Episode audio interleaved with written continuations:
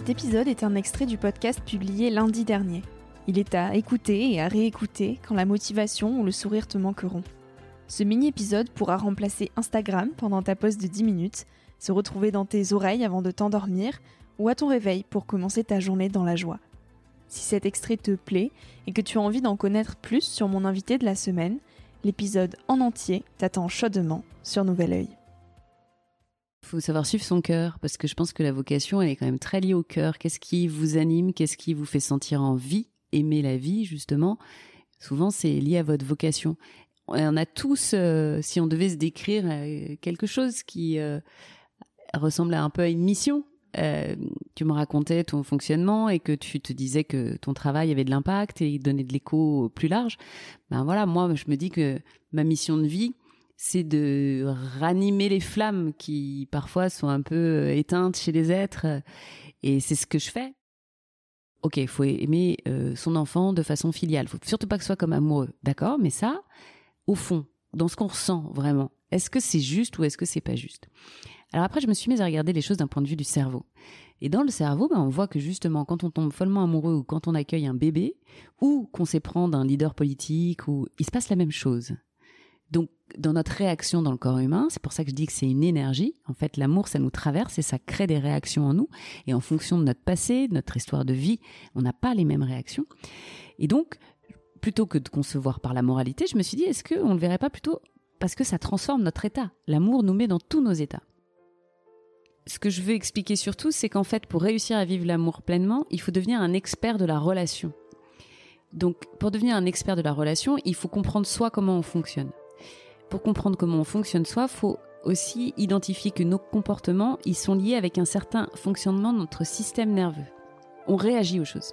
En pilote automatique et on a vraiment des réactions et les réactions et nos comportements, ils sont connectés directement à nos attachements. Moi, quand j'ai découvert les attachements, je me suis dit, oh mais non, c'est pas possible. En fait, moi qui croyais que je pensais de telle façon, que c'était original, que c'était moi, que c'était pas du tout. Je pense comme tous les gens qui ont mon attachement.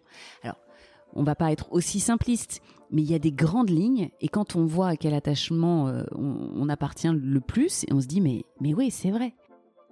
Le besoin qu'on a par exemple quand on a beaucoup besoin de dopamine, et ben ça peut être des êtres euh, qui sont les évitants par exemple qui tombent amoureux très souvent parce qu'ils en ont besoin. C'est un petit shoot à chaque fois pour quelque part. Il y a une espèce de forme d'addiction aussi à l'amour hein, parce que c'est équivalent d'une drogue dure pour tendre vers un attachement sécure, il faut savoir ce que c'est un attachement sécure. Ben, un attachement sécure, c'est quelqu'un qui dit je peux être avec toi, mais je peux être aussi avec toi, ou avec toi, ou avec toi, ou avec toi. Il n'y a pas une personne qui est faite pour lui. Il y en a plusieurs qui sont potentiellement compatibles. Donc il fait un choix de relation. Et une fois qu'il est dans ce choix de relation, il, va, mettre son énergie pour que ça marche. Parce qu'il se dise pas que ça sera mieux ailleurs.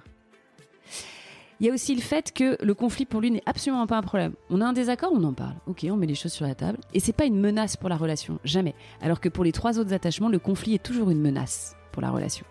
On peut faire du chantage un peu, oui, non, bah, c'est comme ça, je te quitte. Ou Le sécure, quand vous disputez dans la relation avec un sécure, jamais il parlera de séparation. Donc suivre son cœur, c'est se faire confiance, hein, parce que parfois on se dit, moi, qu'est-ce que ça veut dire? Et c'est d'avoir du courage. Le courage, ça vient du mot cœur. Et donc le, vrai courage, c'est justement euh, de suivre cet élan-là. Et puis le deuxième, c'est ne faites jamais rien que vous pourriez regretter. Et ça va dans les deux sens. Et de se poser la question en ces termes, bah ça permet de savoir en fait souvent. À, l'instant T, vous pouvez le sentir déjà. Si vous posez la question vraiment en toute franchise, est-ce que ça, je vais, je vais pouvoir le regretter?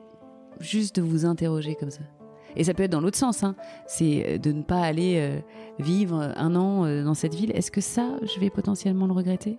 C'est une façon aussi d'interroger son, son cœur. Parce qu'on sent souvent mieux le regret potentiel que est-ce que c'est vraiment ce que j'ai envie de faire?